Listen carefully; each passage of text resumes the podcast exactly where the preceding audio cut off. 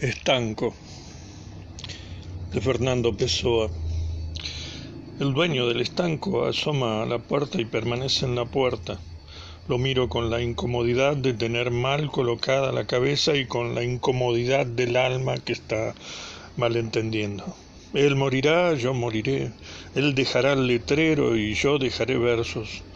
Un día también morirá el letrero y los versos también. Tras ese día morirá la calle donde estuvo el letrero y la lengua en que fueron escritos los versos, y morirá después el planeta girante donde aconteció todo esto.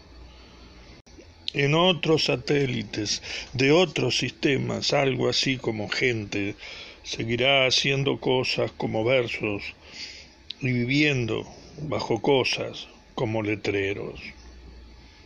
Fin.